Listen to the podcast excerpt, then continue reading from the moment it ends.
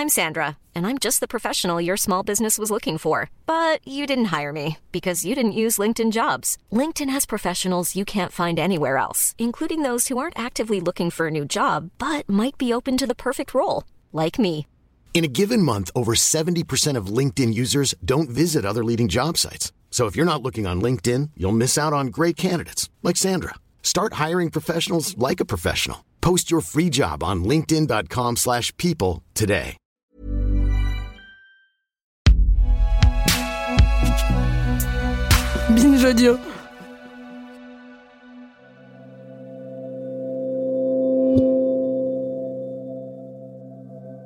La force du crime, c'est que c'est presque l'histoire parfaite. On part d'un cadavre, on ne sait pas qui a tué. On a une enquête avec des rebondissements qui vont nous faire penser que c'est un tel qui a tué, puis c'est un tel, puis c'est une telle, etc. Et à la fin, on a un dénouement, lequel dénouement est posé comme une vérité judiciaire. Donc le, récit criminel est le récit parfait par essence.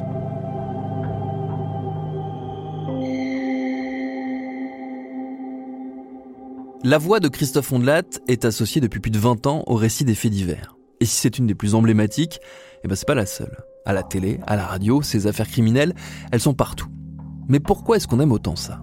Pourquoi est-ce que ces meurtres, ces viols, ces assassinats, ces histoires terribles sont omniprésentes? Et surtout, pourquoi ça nous plaît autant? Pour essayer de le comprendre, je suis allé en discuter avec des confrères, des consoeurs, des chercheurs, des auteurs, des autrices, qui toutes et tous se sont confrontés à cette matière à la fois très commune, très particulière et très ancienne. Vous écoutez Programme B, je suis Thomas Rozek, et voici Anatomie du fait divers.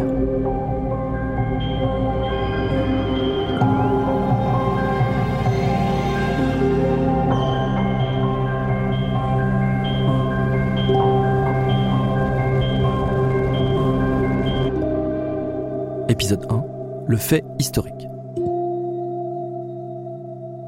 Alors, un, un- un fait divers, c'est extrêmement difficile à, à définir.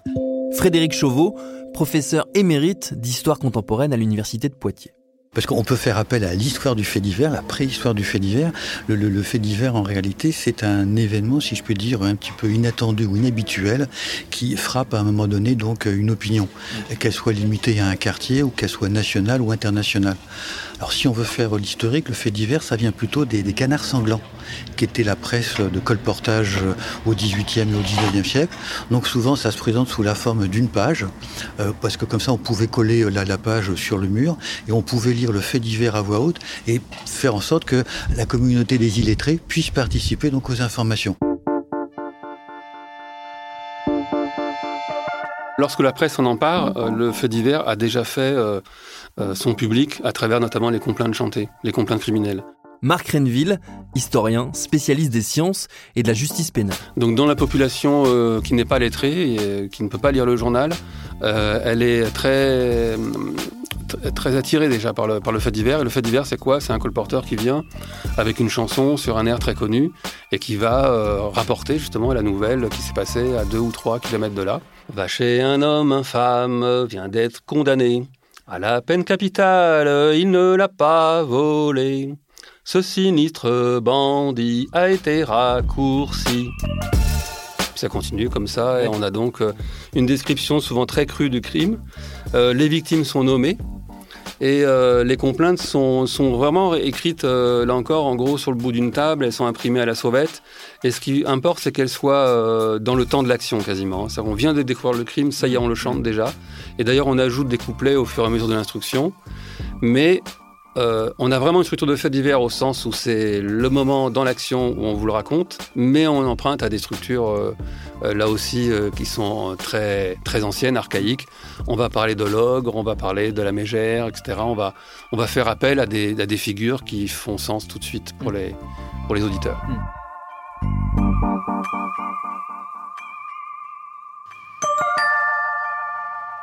Sans doute peut-on dire que pour que le fait divers existe véritablement, on a besoin de la presse à grand tirage. Hmm. Parce que là, on a un public qui est, démultiplié, et ce qui veut dire que quel que soit l'endroit où on habite en France, euh, voilà, on épluche les légumes sur, sur sa, table, et eh ben, on peut partager le même fait divers, quel que soit l'endroit où on existe. Hmm. Et donc là, il y, a, deux dates à peu près qui sont importantes. La première date, c'est 1836. On a donc des, périodiques comme la presse qui, qui inventent à ce moment-là un prix bon marché. Et en inventant ce prix bon marché, on peut vendre à ce moment-là l'exemplaire à un prix euh, relativement modique grâce donc à la réclame. Ça permet de baisser les coûts. Et puis, alors à ce moment-là, les tirages restent encore limités, il hein, ne faut, pas exagérer. Mais on essaye aussi de faire en sorte que le journal ne soit pas toujours vendu par, euh, abonnement. Puisque à l'époque, euh, il fallait payer un abonnement de six mois et qui pouvait en France s'offrir un tel abonnement, c'était considéré véritablement comme un luxe. Et puis à partir de 1863, on voit la naissance d'un autre périodique qui reprend à peu près les mêmes recettes. Hein. C'est le Petit Journal. Et le Petit Journal qui sera copié après ça par trois de ses confrères, c'est la même recette, c'est le Petit Journal, le Petit Parisien, le Parisien et le Matin. Donc en gros, c'est faire venir donc de la, de la publicité, baisser le prix, euh, utiliser les moyens techniques comme les rotatives particulièrement sophistiquées qui permettent à ce moment-là de sortir 100 000 numéros à l'heure. À l'époque, c'est aussi une révolution. Et quand il y a la conjonction de l'ensemble de ces éléments-là, à ce moment-là, le fait divers peut se propager euh, largement. Peut-être que la plus connue qui avait déjà été euh, signalée, notamment par Michel Perrault, c'est l'affaire Tropman, en 1869, où effectivement les tirages s'emballent complètement.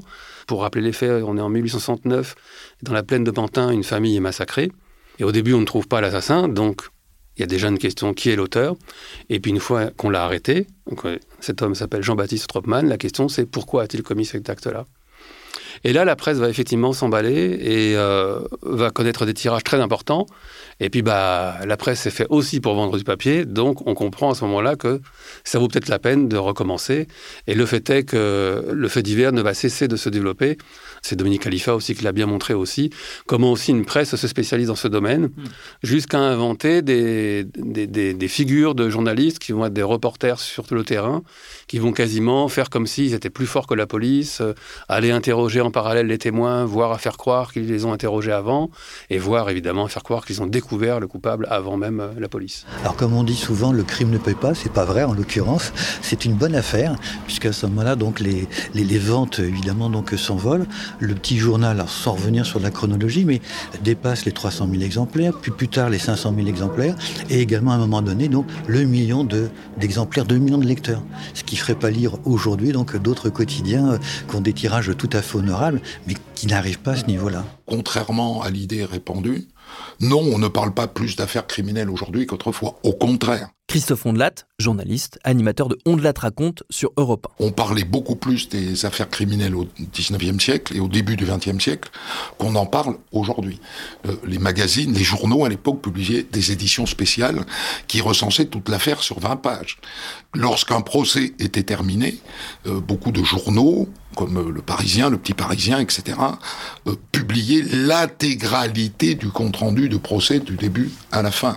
Donc il y avait une, un intérêt mondial pour les affaires criminelles qui était supérieur euh, au 19e et au début du 20e siècle à ce qui se passe aujourd'hui.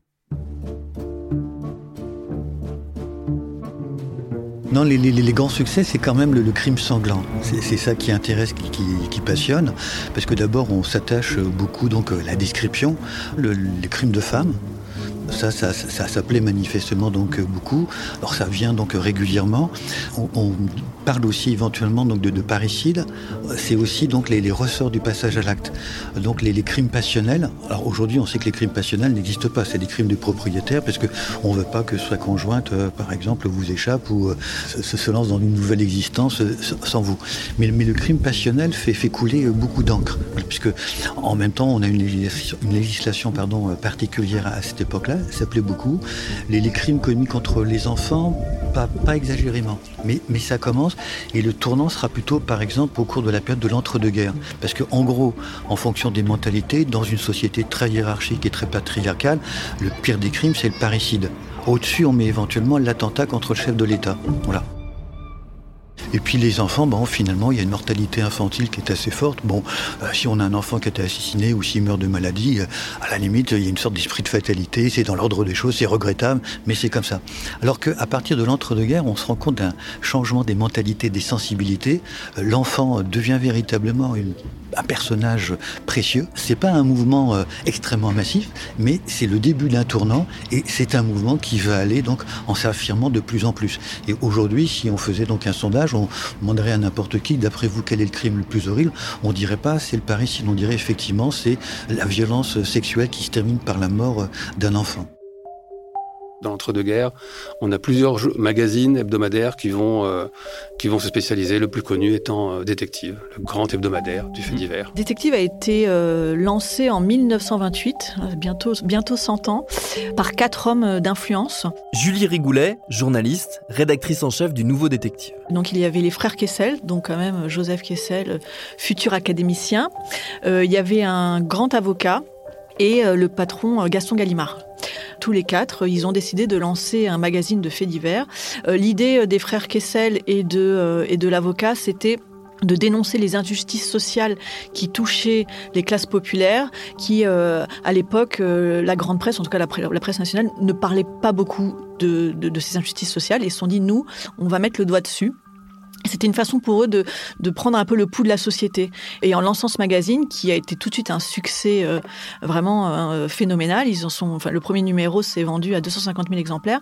Ils ont euh, permis, voilà, de, de donner la parole aux petites gens et d'une certaine façon de faire moderniser la police et la justice. Aujourd'hui, évidemment, avec Netflix, il n'y a pas de chaîne de télé, il n'y a pas une station de radio. Tout le monde fait du fait divers. Mais à l'époque, on était les seuls. Et donc, évidemment, aujourd'hui, si tu veux, si tu veux euh, en savoir plus sur euh, Dahmer, tu regardes Netflix. Mais à l'époque, si tu voulais en savoir plus sur un, sur un tueur en série, sur Violette Nozière, par exemple, eh ben, il fallait lire Détective. En fait, la notion de fait divers, finalement, euh, elle est historiquement très datée. Emmanuel Roux, philosophe, haut fonctionnaire, co-auteur avec son frère Mathias du livre Le goût du crime. Daté d'ailleurs au double sens de dater inscrite dans le temps et daté au sens où ce qu'on appelle fait divers aujourd'hui ne correspond peut-être pas à ce qu'on appelait fait divers il y a 150 ans ou même peut-être 50 ans.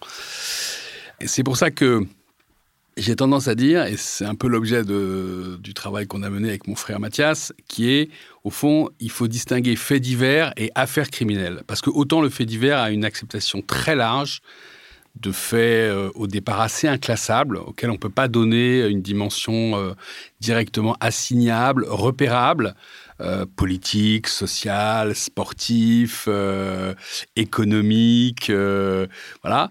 Autant l'affaire criminelle, elle, son origine est un fait divers, mais c'est un fait divers qui acquiert une dimension qui en dépasse, je dirais, la dimension purement criminel ou criminologique au sens où finalement on mettrait ça, vous savez, dans la rubrique police-justice, comme on dit aujourd'hui. Donc je suis plus à l'aise avec la notion d'affaires criminelles lorsque justement le fait divers acquiert, et je pense que c'est ça la nouveauté des 30-40 dernières années, une dimension euh, vraiment euh, sociale, culturelle, politique, qui en fait ce qu'un sociologue, Marcel Mauss, appelait un fait social total, c'est-à-dire qu'on peut le prendre par plein de bouts, il va dire quelque chose d'important sur la société dans laquelle on vit, il va dire quelque chose d'important sur notre condition à la fois humaine mais aussi sociale, incarnée ou insérée dans une société à un moment donné, au-delà des faits eux-mêmes.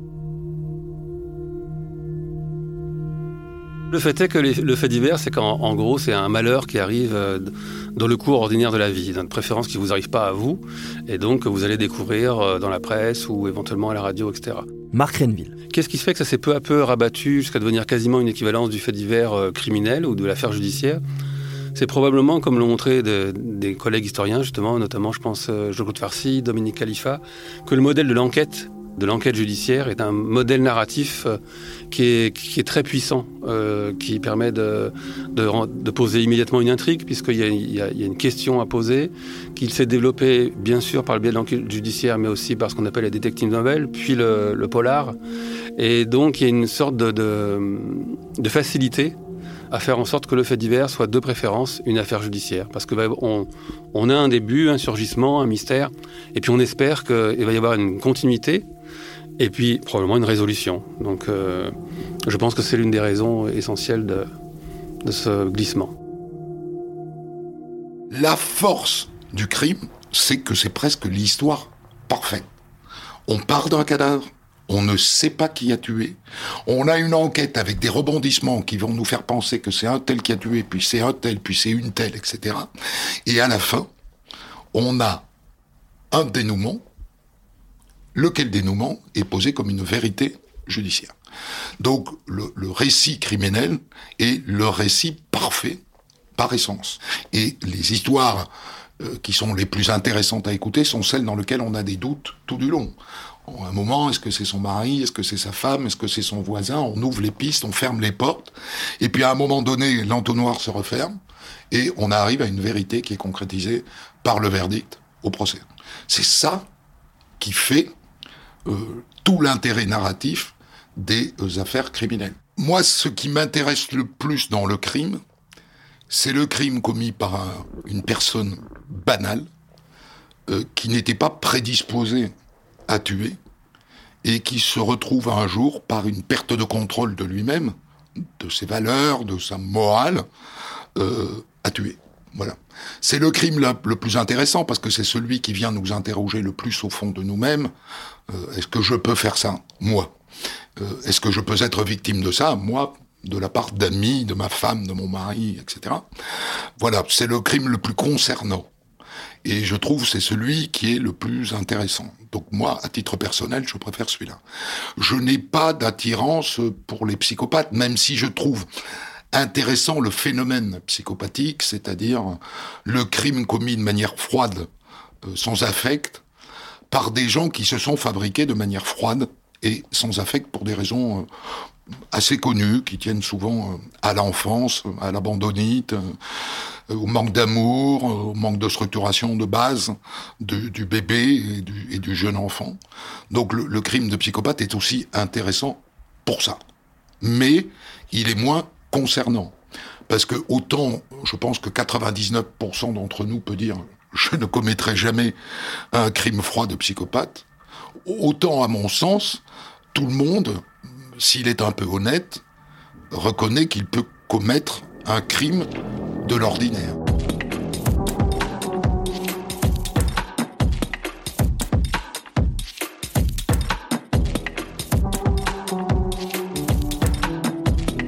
J'ai souvent euh, tendance à dire que ce qui caractérise vraiment l'affaire criminelle, par différence avec le fait divers, c'est vraiment le, le sentiment qu'on a à faire un réel qui résiste. Emmanuel Roux. Qui résiste à l'investigation, qui résiste même d'ailleurs euh, au progrès d'une certaine manière, hein, puisque euh, on a, on peut, on peut multiplier les, techniques d'investigation et on n'arrive toujours pas à appréhender. On est aussi en, toujours en prise avec des choses extrêmement humaines, euh, des choses très, très passionnelles et d'une certaine manière, oui, c'est cette résistance du réel qu'on n'arrive pas à, complètement élucider et qui euh, nous, reconduit à chaque fois à des choses un peu immémoriales, euh, à des choses un peu éternelles euh, de la condition humaine.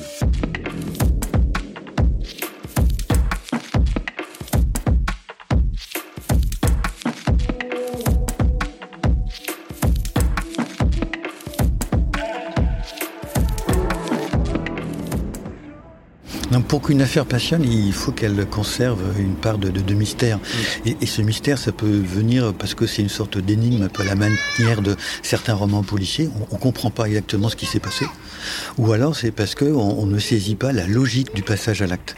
Au 19e siècle, il y a plusieurs grands crimes comme ça, où malheureusement les victimes sont, sont, sont des femmes, et on ne comprend pas véritablement donc la logique du passage à l'acte. Frédéric Chauveau. Notamment sous le Second Empire, dans la région lyonnaise, c'est Dumollard. Alors, on n'est pas responsable de son patronyme, hein, ça voilà. Et, et Dumollard s'en prend uniquement aux servantes de ferme qu'il va d'ailleurs lui-même recruter. Et, donc, il s'en prend uniquement comme ça, donc à ces six misérables, avec un scénario qui est assez construit, qui est répété euh, malheureusement d'une victime à une autre victime. Et l'affaire dure sans doute à peu près une quinzaine d'années, jusqu'au moment où on se pose la question, mais finalement, il n'y a peut-être pas plusieurs tueurs, il y en a peut-être qu'un. Et à ce moment-là, surprise, angoisse, interrogation, quel est le ressort? Quel est le mystère du passage à l'acte? Donc le procès n'apporte rien, on peut établir les faits, mais pourquoi à ce moment-là, cette logique du passage à l'acte, ça, ça échappe on pourrait, on pourrait nous objecter, mais euh, voilà, vous intellectualisez quelque chose qui finalement ne l'est pas tellement, enfin, ou en tout cas ne l'est pas au point où vous le, où vous le dites. Alors, c'est vrai. Emmanuel Roux. On devrait peut-être commencer par là. En fait, le fait d'y faire l'affaire criminelle, elle crée d'abord, c'est vrai, parfois un état de, flottement intellectuel, un état de sidération, un état de ce que euh, voilà euh, Platon euh, a appelé l'étonnement, pas l'étonnement où oh, il y a un truc qui m'étonne ou tu m'étonnes l'expression, mais étonnement au sens où tout à coup la pensée ne sait pas se saisir de cet objet. Et pour s'en saisir, elle est obligée de le questionner, elle est obligée d'inventer le passage par le concept qui va lui permettre à un moment de ressaisir la singularité du réel dans quelque chose de plus large. L'autre grand concept de la philosophie socratique qui est l'étonnement et l'aporie, l'impasse. C'est-à-dire que la pensée, elle, elle, chemine, elle va sur un chemin pour essayer d'éclairer le réel, et puis finalement le chemin qu'elle emprunte, finalement, ne le mène nulle part, et elle reste avec sa, sa perplexité, sa perplexité. Et c'est vrai que beaucoup d'affaires euh, criminelles, finalement, nous rendent très perplexes. Hein, induisent plein de questionnements. Bon, nous, ce qu'on dit, c'est qu'à un moment, le questionnement, il se structure, et quand on le poursuit, finalement, on va tomber sur des questions absolument majeures sur l'identité, la vérité, la liberté, le mal, euh, voilà, et qui sont finalement des questions que tout à chacun rencontre dans le cours de son existence. Je suis conscient qu'il ne faut pas excessivement intellectualisé dans la mesure où ce que produit souvent l'affaire criminelle, c'est une très grande capacité de perplexité de quelque chose qui déjoue en plus forcément la pensée, à commencer par l'incompréhension du passage à l'acte. Hmm. Euh, Durkheim disait que le, le crime, c'était ce qui suscitait les états forts de la conscience collective. Marc Renville. Dans nos sociétés relativement éclatées, où on est toujours interpellé en tant qu'individu, pouvoir susciter l'état fort de la conscience collective autrement que par des, événements sportifs ou autres, par exemple, ou là où il y a vraiment des, dans le fait divers criminel des enjeux moraux, eh bien, c'est une manière de rappeler la règle et de rappeler que le vivre ensemble correspond à un certain nombre de cadres qui ne peuvent être difficilement rappelés autrement que par ces affaires.